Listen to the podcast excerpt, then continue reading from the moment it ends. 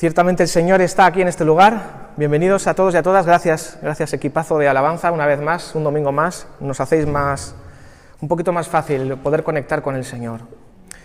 Señor, te damos gracias. Gracias Dios por tu iglesia. Gracias por cada uno de los que estamos aquí presentes. Gracias por los que no, no están pudiendo venir, Señor. Y gracias por cada congregación que hay, Señor, por todo este territorio, Señor, por el País Vasco, por Vizcaya por el resto de la, de la, península del país, por el mundo entero, todos aquellos cristianos que un día como hoy se han congregado para darte gloria, Señor. Formamos parte de un movimiento, no de un monumento. Señor, y te doy las gracias porque tú lo has hecho posible y somos tu iglesia viviente que está más viva que nunca, Señor. Te doy las gracias por cada uno de tus hijos y tus hijas que estamos aquí, Señor, por tu gracia, Señor como hemos cantado, solo tú puedes salvar. Estamos aquí por ti, por tu gracia, Señor, por tu misericordia. Y en esta tarde declaramos con nuestros labios que solo tú eres el Señor, Jesucristo, y solamente a ti la gloria te daremos, Señor. Estamos hambrientos y sedientos, Señor, y necesitamos, Señor, una palabra tuya, Señor, que traspase nuestro corazón, Señor. Háblanos en esta tarde, Señor. Te hemos adorado, Señor, lo seguiremos haciendo, Señor por el resto de nuestras vidas, pero reconocemos que tú eres la palabra eterna. Y una palabra tuya, Señor, es suficiente. Señor, aún te damos las gracias, Señor, por esta temporada que nos está tocando vivir, tan incómoda y tan extraña, Señor, pero reconocemos que en medio de todo tú estás ahí, Señor, sosteniendo, Señor, y levantando a tu iglesia. Te entrego este tiempo de la palabra, Señor, y que tú vayas preparando, Dios, con tu buen espíritu nuestros corazones para poder participar, Señor, de la comunión, de los símbolos, Señor, que te llevaron a ti a la cruz para darnos redención a cada uno de nosotros. Señor, gracias. Que tu espíritu ahora sea hablándonos, Dios, que sea tu espíritu. No permitas que sea yo, Señor. Permite que sea solo tu espíritu, tu palabra eterna, alimentando nuestro espíritu en esta tarde Señor, para que podamos salir de este lugar llenos de ti, Señor, llenos de tu palabra, llenos de tu presencia, llenos de Cristo, habiendo celebrado y festejado la muerte y la resurrección de nuestro Señor. Gracias, Dios, te damos. Gracias, Señor. Amén. Amén. Bueno, no sé si tú habrás tenido vosotros, nosotros, creo que la vida, no sé si estarás de acuerdo conmigo, que está llena muchas veces de contratiempos. ¿Te ha pasado alguna vez? Que vienen contratiempos a tu vida de vez y dices, pero madre mía, ¿y esto a, cuento de qué? Yo no sé, queda así un poco como a veces eh, descolocado, eh, los, los, los, que son, eh, ¿cómo se dice la palabra? Eh, supersticiosos, dicen que, ay, qué mala suerte he tenido en este día, y qué mal fario, algo me han hecho. pero lo cierto es que la vida, hermanos, está llena de contratiempos. ¿Sí? Está llena de contratiempos. Y tenemos que contar con ello. El tema es ¿Cómo vamos nosotros a reaccionar ante ellos? ¿Y qué lecciones vamos a sacar de cada uno de ellos? Si hay alguien que nos visita por primera vez en esta tarde, queremos darle la bienvenida. Mariluz no es nueva, pero está, no, sé dónde estás colocado ahora. ¿Te has venido adelante? ¿Estás por aquí? Mariluz, ¿dónde estás? Levanta tu manito. Vamos a dar un aplauso al Señor de agradecimiento por su vida. Hemos orado tanto por ella y verla ahora aquí entre nosotros nuevamente es una alegría y tendremos un momento también para que ella nos pueda compartir y nos dé su testimonio. Lo vamos a, agendar. Sean todos súper bienvenidos, ¿vale? Eh, realmente estábamos ya en la mitad de la semana y yo estaba orando al Señor y un poco con inquietud en mi corazón porque no sé si a ti te pasa o solamente me pasa a mí que las semanas pasan rapidísimo y cuando te das cuenta ya se está acercando, en mi caso cuando se acerca el miércoles a la noche, jueves, yo ya tengo que tener todo preparado porque luego ya entro en, en, mi trabajo eh, secular y, ya no paro hasta el domingo. Y digo, Señor, se está acabando mi semana de preparación del mensaje y aún no tengo nada. ¿Qué quieres que comparta? Y la verdad es que fue de esos días en los que todo sale mal. No sé si has tenido un día de esos. Mira, gracias a Dios estábamos celebrando que nos han donado una, una furgoneta con, con, con, cajón para mucha carga y con elevadora para la acción social, para, para, el reparto de los, de los alimentos y, y, estábamos esa mañana que yo iba a acompañar a un, a un voluntario que se ha ofrecido para, para conducirla y, fue todo mal desde, desde el principio. Eh, gracias a Dios que estaba Juan entre nosotros, por cierto, orad por él, que está pachucho, le, agarró una infección fuerte y, tiene que estar en, reposo.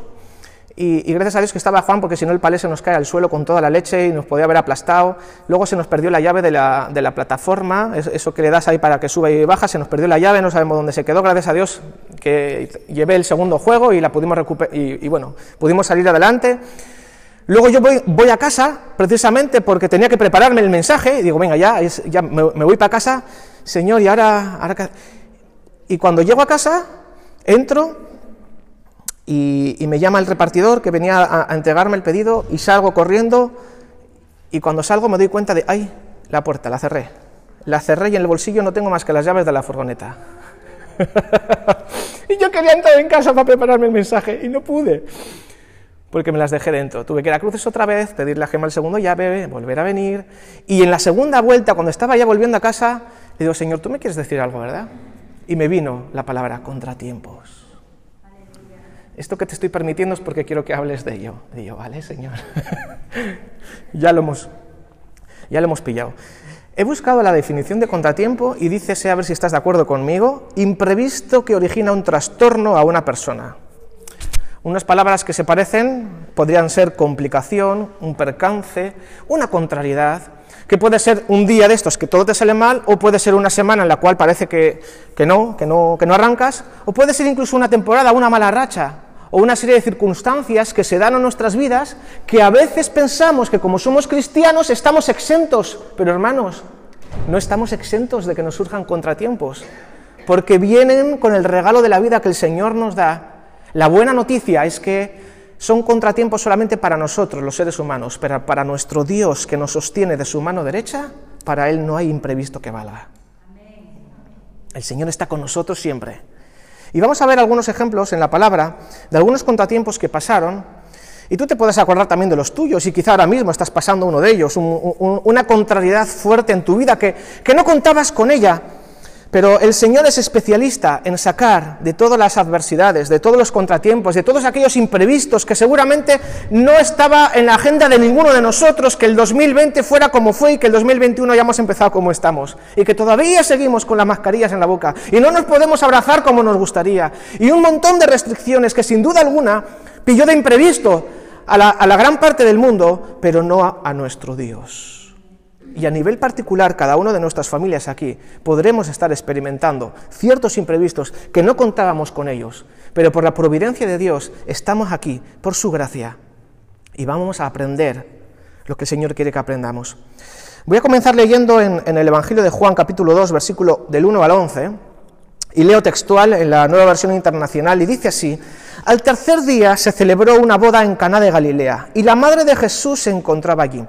También habían sido invitados a la boda Jesús y sus discípulos, y cuando el vino se acabó, la madre de Jesús le dijo, ya no tienen vino. Mujer, ¿eso qué tiene que ver conmigo? respondió Jesús, todavía no ha llegado mi hora. Y su madre dijo a los sirvientes, haced lo que él os ordene. Había allí seis tinajas de piedra, de las que usan los judíos en sus ceremonias de purificación. En cada una cabían unos cien litros. Y Jesús dijo a los sirvientes, llenad las tinajas de agua. Y los sirvientes las llenaron hasta el borde. Ahora sacad un poco y llevadlo al encargado del banquete, les dijo Jesús. Y así lo hicieron. Y el encargado del banquete probó el agua convertida en vino, sin saber de dónde había salido, aunque sí lo sabían los sirvientes que habían sacado el agua. Entonces llamó aparte al novio y le dijo, todos sirven primero el mejor vino, y cuando los invitados ya han bebido mucho, entonces sirven el más barato. Pero tú has guardado el mejor vino hasta ahora. Esta, la primera de sus señales, la hizo Jesús en Caná de Galilea. Y esto es lo interesante. Así reveló su gloria. Y sus discípulos creyeron en él. Así Jesús reveló su gloria. Fue la primera de las señales que Jesús hizo y con eso comenzó su ministerio público. Y de esa manera reveló su gloria y sus discípulos creyeron por primera vez en él. Pregunto yo, ¿mereció la pena o no el contratiempo del novio que se estaba ya rasgando las vestiduras porque iba a quedar en ridículo delante de todos los comensales? Ese contratiempo sirvió de plataforma para el primer milagro de Jesús.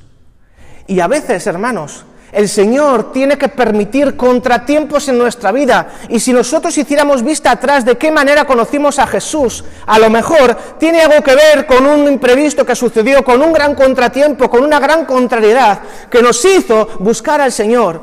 Y si eso permitió que nosotros creyéramos en Él, merecen la pena las situaciones adversas.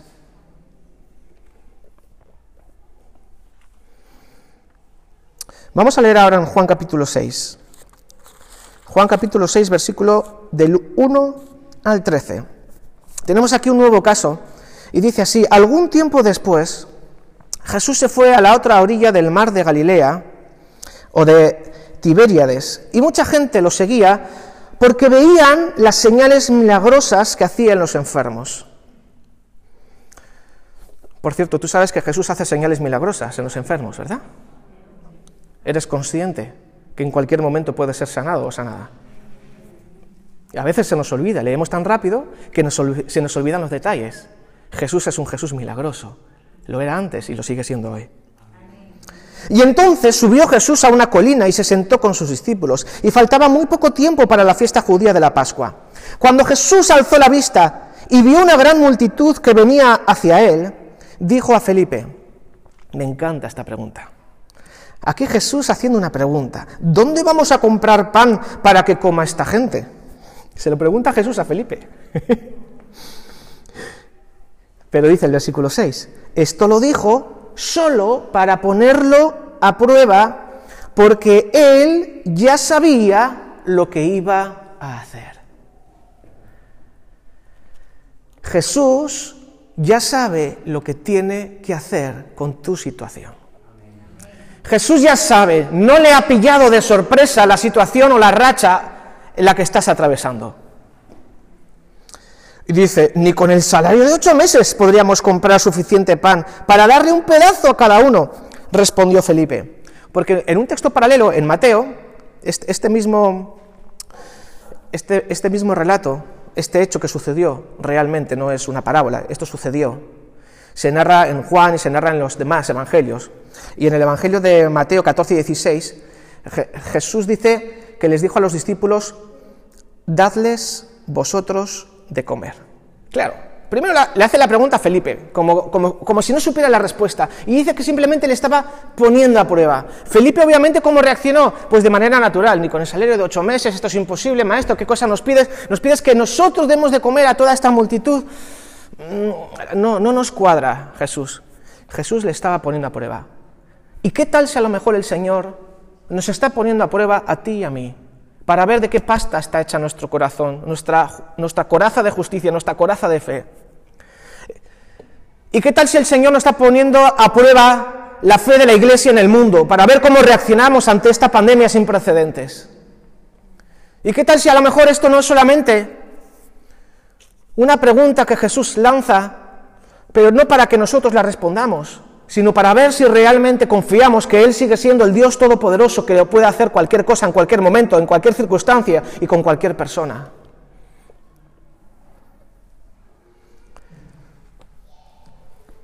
Otro de sus discípulos, Andrés, que era hermano de Simón Pedro, le dijo, aquí hay un muchacho que tiene cinco panes de cebada y dos pescados, pero ¿qué es eso para tanta gente? Y dice Jesús en el versículo 10, Haced que se sienten todos, ordenó Jesús. En ese lugar había mucha hierba, así que se sentaron, y los varones adultos eran como cinco mil. Y Jesús tomó entonces los panes, dio gracias y distribuyó a los que estaban sentados todo lo que quisieron. Lo mismo hizo con los pescados. Y una vez que quedaron satisfechos, dijo a sus discípulos, Recoged los pedazos que han sobrado para que no se desperdicie nada. Así lo hicieron y con los pedazos de los cinco panes de cebada que les sobraron, a los que habían comido, llenaron doce canastas.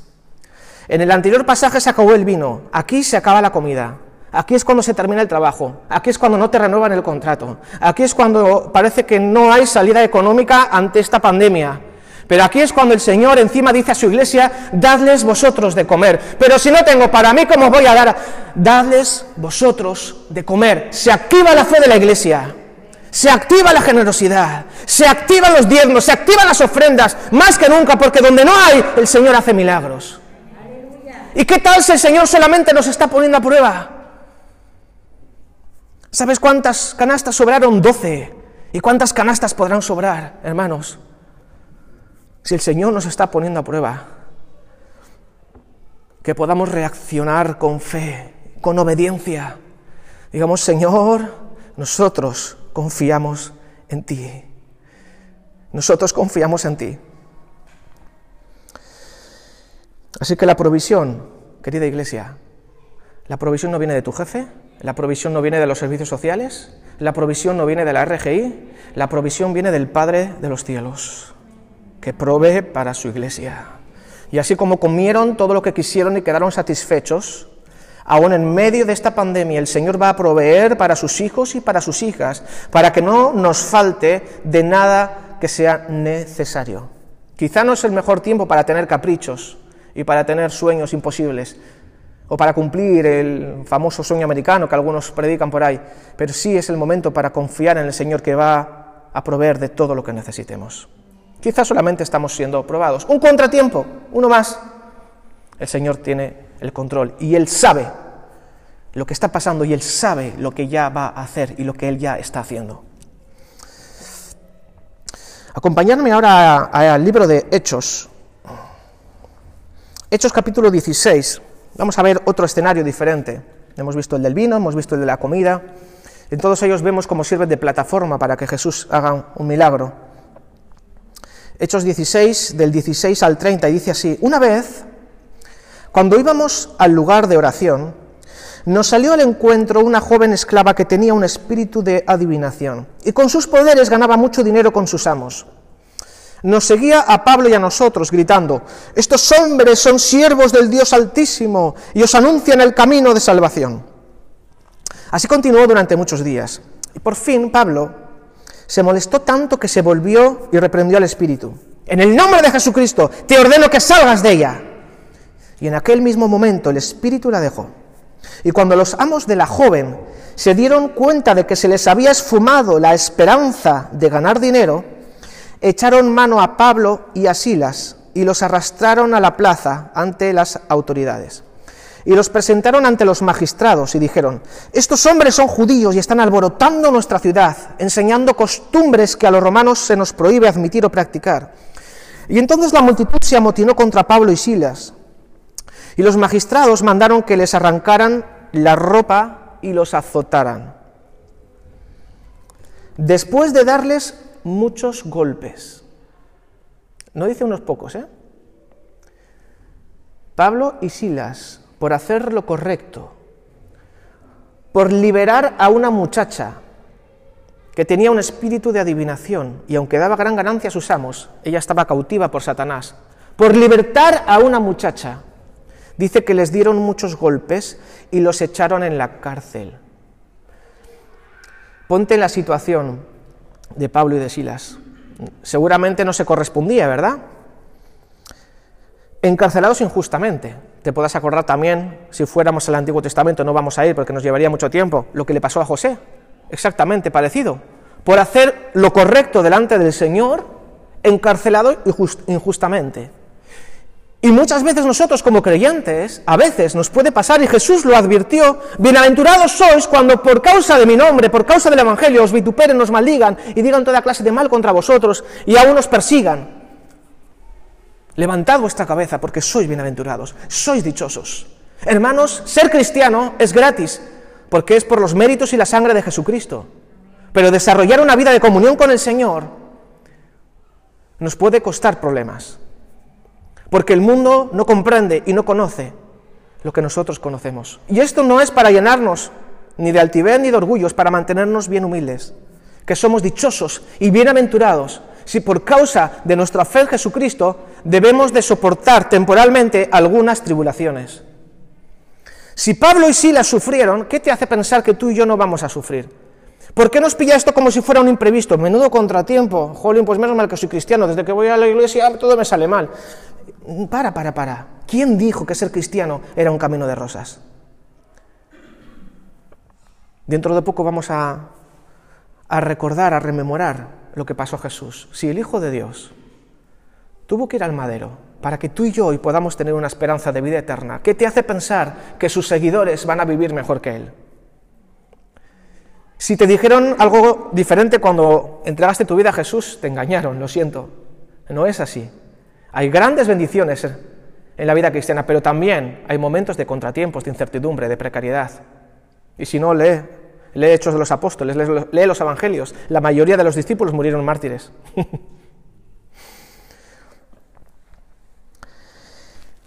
Después de darles muchos golpes, los echaron en la cárcel y ordenaron al carcelero que los custodiara con la mayor seguridad. Al recibir tal orden, éste los metió en el calabozo interior y les, sujetó los pies en el cepo. A esto de la medianoche, Pablo y Silas, Pablo y Silas podían haber hecho muchas cosas.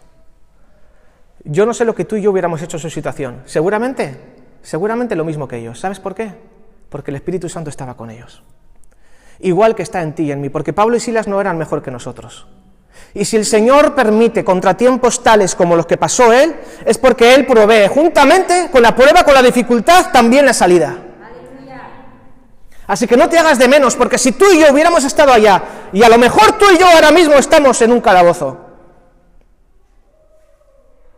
de precariedad, de enfermedad, de disgusto, de desilusión, de contratiempos familiares y un sinfín que puedas tener en tu lista.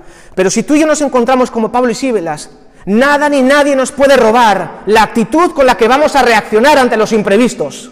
Y dice que se pusieron a orar y a cantar alabanzas al Señor.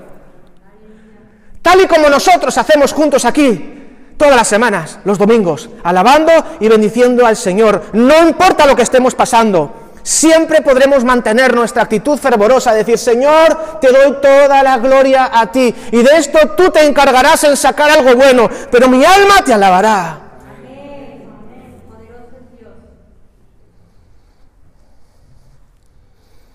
se pusieron a orar y cantar himnos a Dios.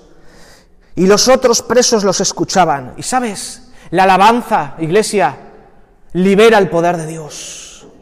Cuando hay un corazón que adora al Señor con toda su alma, aunque sea el jueves en la noche en tu casa, en tu habitación o en el baño, donde sea, no necesitas esperar hasta el domingo para con el equipo de alabanza glorificar al Señor o el próximo domingo en el regato con la guitarreta del pastor, da igual en qué contexto, mientras tu alma cante, mientras tu alma adore, un de repente puede venir de parte del cielo a la tierra.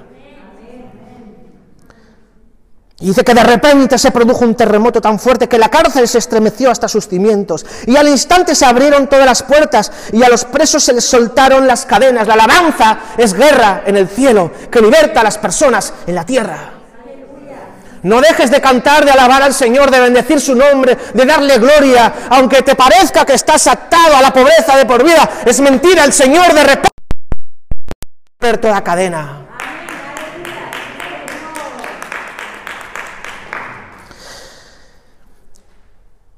Y el carcelero despertó y al ver las puertas de la cárcel de par en par, sacó la espada y estuvo a punto de matarse porque pensaba que los presos se habían escapado. Pero Pablo le gritó, no te hagas ningún daño, todos estamos aquí. Y el carcelero pidió luz. Entró precipitadamente y se echó temblando a los pies de Pablo y de Silas. Y luego los sacó y les preguntó, y esta es la pregunta, hermanos. Les dijo, señores, ¿qué tengo que hacer para ser salvo? Al final, todo se resume en esto. Porque todo lo que el Señor permite en el mundo es para que la gente mire para arriba o nos mire a nosotros a los ojos y nos diga, señores, señoras, vosotros que decís que soy, ¿qué tengo que hacer para ser salvo? Bendito contratiempo el que esté pasando. Si esto permite que unas cuantas personas más se hagan esta pregunta de todo corazón, porque sabremos la respuesta. ¿Qué tengo que hacer para ser salvo? Mira, nosotros nos hacemos muchas preguntas pero esta es la única que trasciende la eternidad. Nosotros nos podemos preguntar, Señor, ¿y por qué me dolía tanto la cabeza el otro día? Señor, ¿y por qué se me perdieron las llaves? Señor, ¿y por qué me han, diagnosticado esta enfermedad? ¿Y por qué ahora he perdido el trabajo? Y tenemos miles de y todas son legítimas. Y el Señor nos ofende por ellas. Y el Señor, con su amor, nos, nos consolará. Pero la verdadera pregunta que importa es, ¿qué debo hacer para ser salvo? Y tenemos que tener una mentalidad y una visión amplia para entender que todo lo que está aconteciendo en realidad responde a la bondad y a la misericordia del Señor, para que más personas se unan a ese coro de ángeles y un día estemos todos cantando, Santo, Santo, Santo es el Señor. Al final todo se resume en esto, hermanos. Muchas veces nos afligimos y nos angustiamos por las cosas que acontecen en esta planeta Tierra, que por cierto dice la palabra que gime a una con dolores de parto hasta que se consuma la redención de todas las cosas, hasta que Cristo vuelva, hasta que Cristo regrese. Estamos viviendo en tiempos oscuros, en tiempos difíciles, pero la iglesia va a permanecer en pie. No importa la de imprevistos y contratiempos que vengan, nuestra confianza está puesta sobre la roca, que es Cristo, y es inamovible.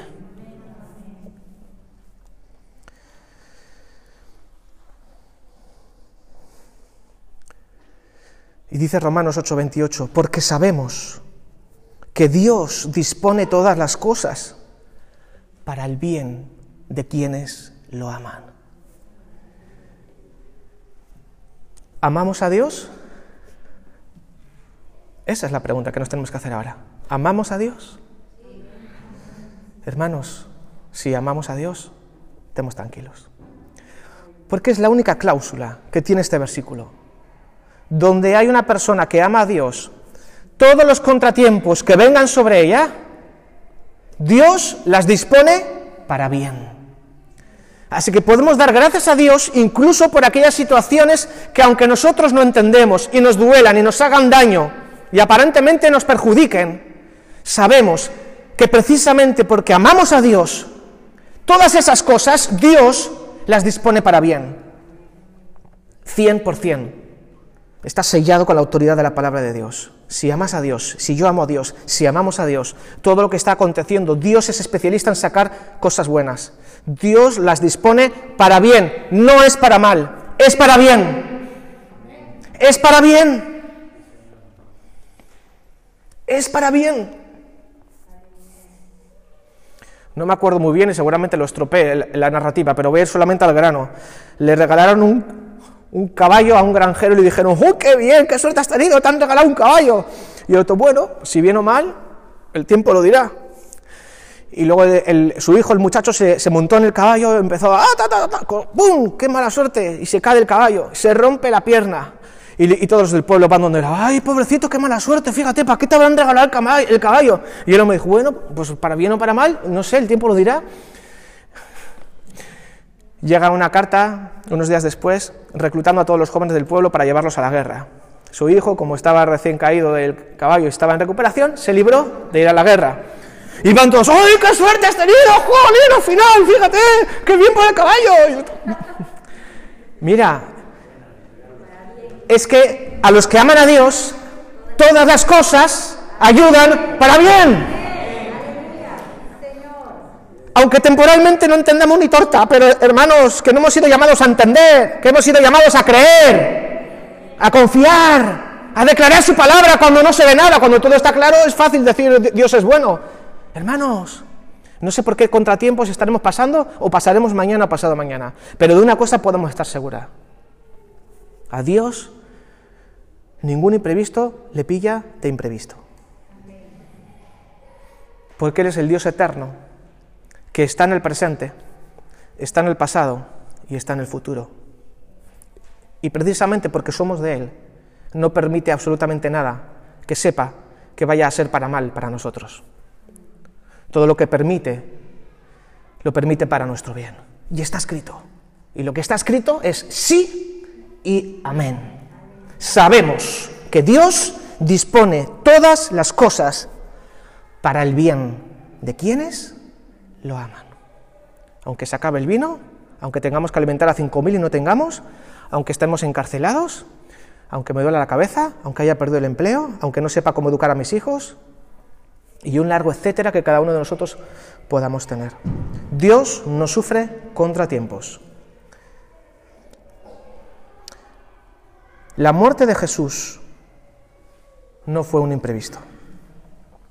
Estaba diseñada por Dios desde la eternidad para nuestra salvación, para nuestro bien. Los fariseos estaban regodeando. Por detrás Satanás estaba pensando que había ganado. Iluso. No sabía que precisamente en la cruz se gestó la mayor de las victorias. es en la cruz Jesús fue a la cruz para que tú y yo podamos vivir para siempre. Vivir para siempre. Vamos a ponernos de pie, vamos a preparar nuestro corazón. Mientras el grupo de alabanza nos ayuda con un cántico,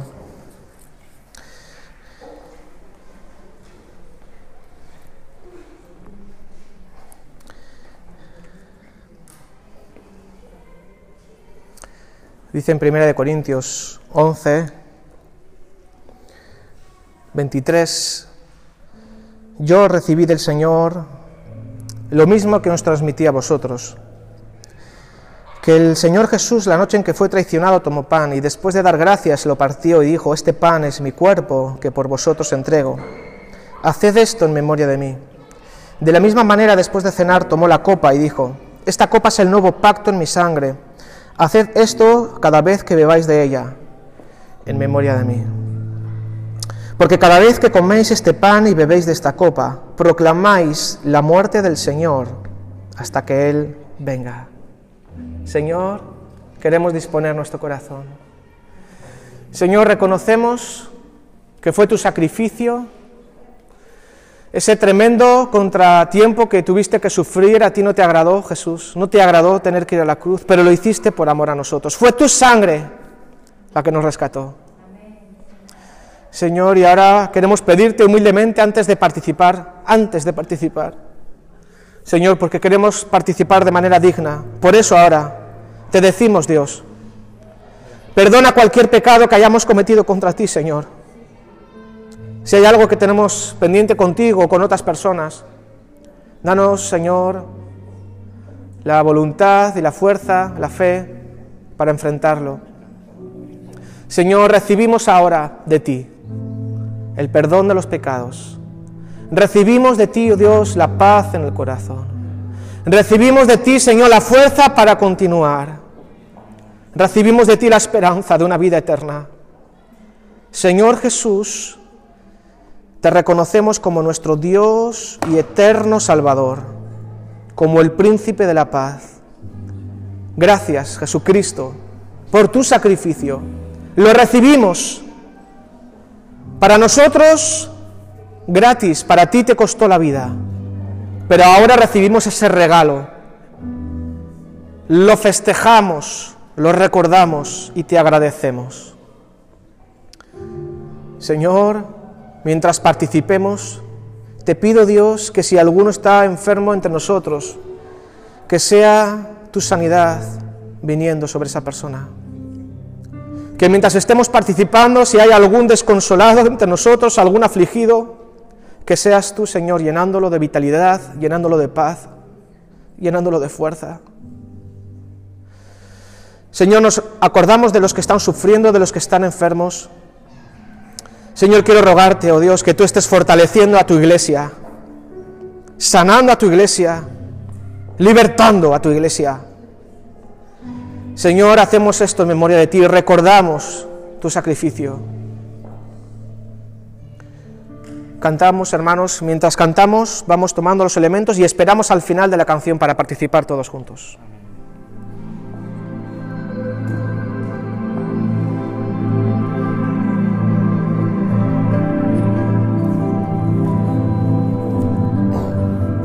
Gracias, Señor, tu sangre derramada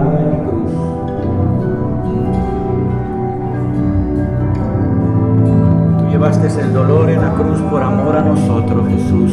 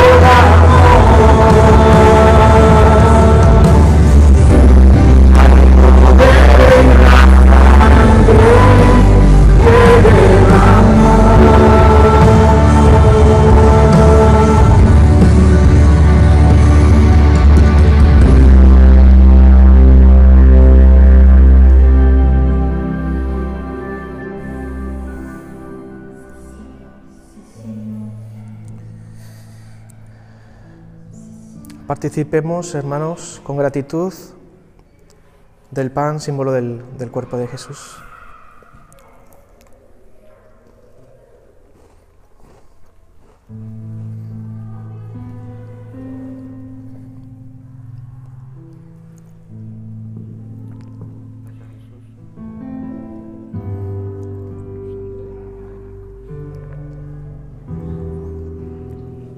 Y como hemos cantado, Dios, es tu sangre derramada en la cruz la que nos hace aptos. Gracias por abrir el camino. Gracias. Participemos, hermanos, del vino.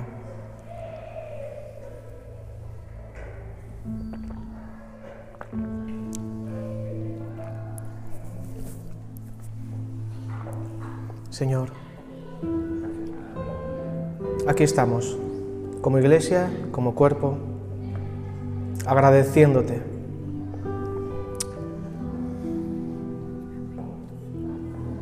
Perdónanos, Dios, por las veces que, que reaccionamos mal y renegamos un poquito, Señor. A la, a la mínima contratiempo, a veces reaccionamos como si no te conociéramos. Nos venimos abajo, nos desanimamos, cuestionamos. Señor, tú nos conoces, somos humanos, pero queremos parecernos más a ti, Cristo.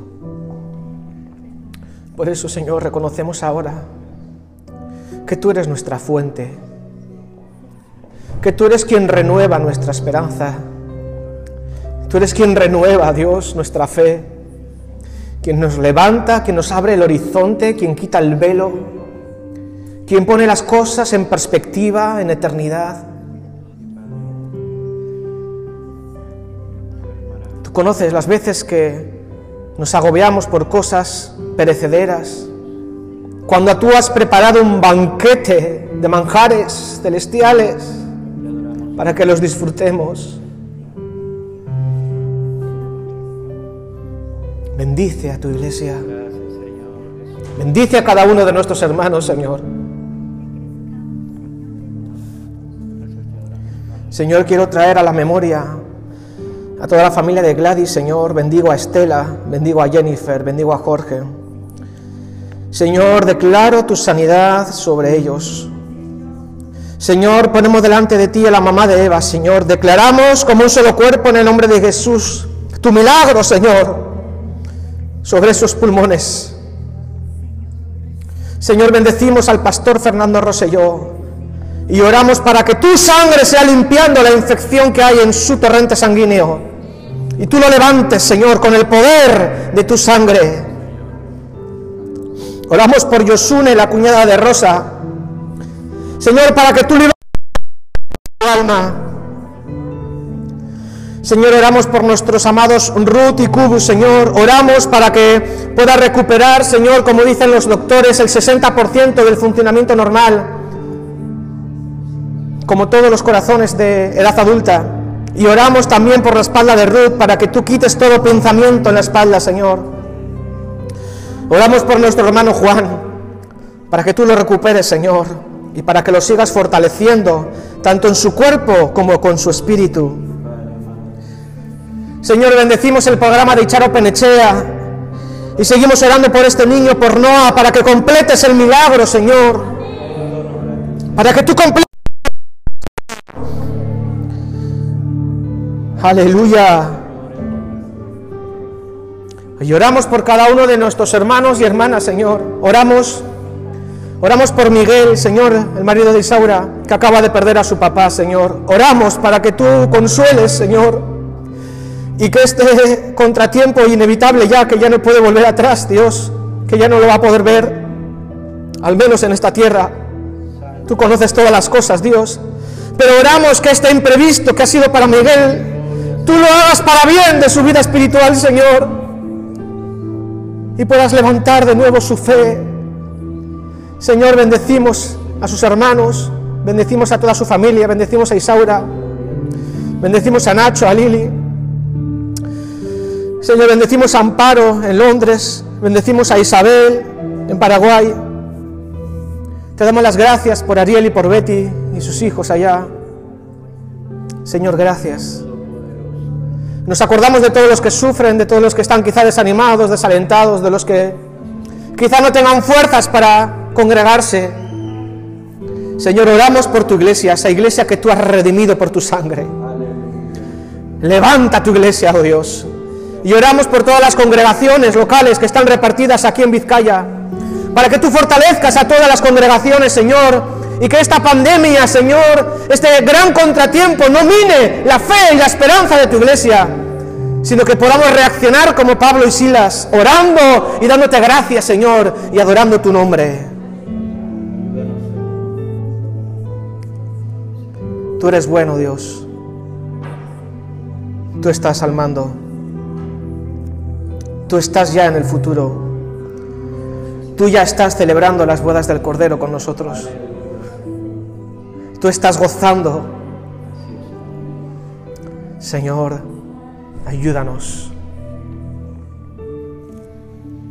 Gracias.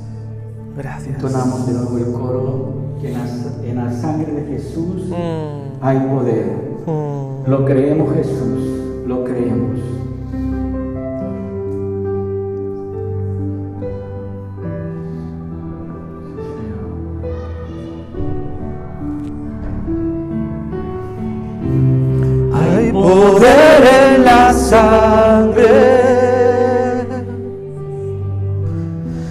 Fluyó por amor. Hay poder en la sangre que él derramó.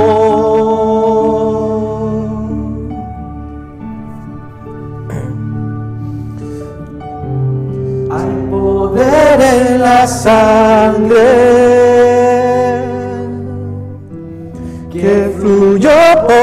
amor. Hay poder en la sangre que derramó. Señor, y por el poder de tu sangre, que sea llevada de este lugar y de nuestros cuerpos mortales ahora todo rastro y toda secuela de enfermedad.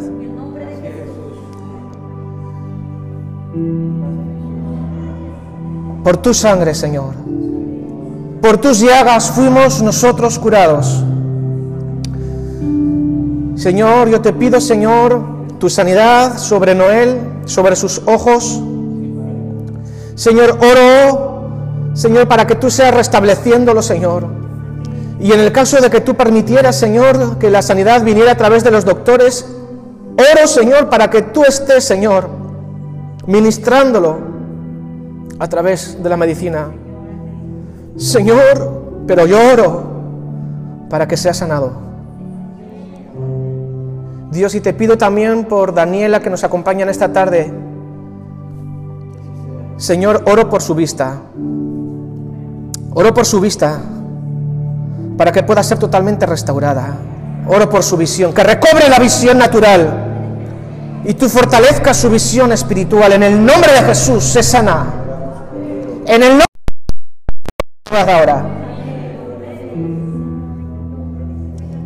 Señor, nos acordamos también de Amanda. Amado Dios,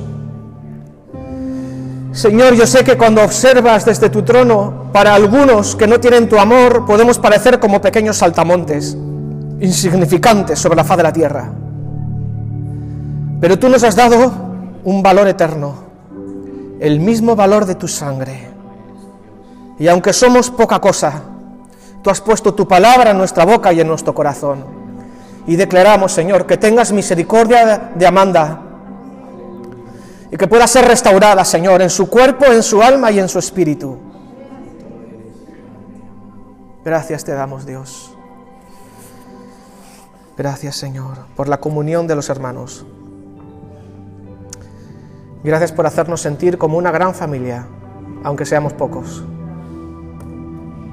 Gracias porque tú derramas de tu amor en nuestros corazones. Gracias por esa sensación tan bonita que estamos experimentando ahora. Gracias Jesús. Es tu presencia. Es tu presencia. Eres tú con nosotros, Emanuel.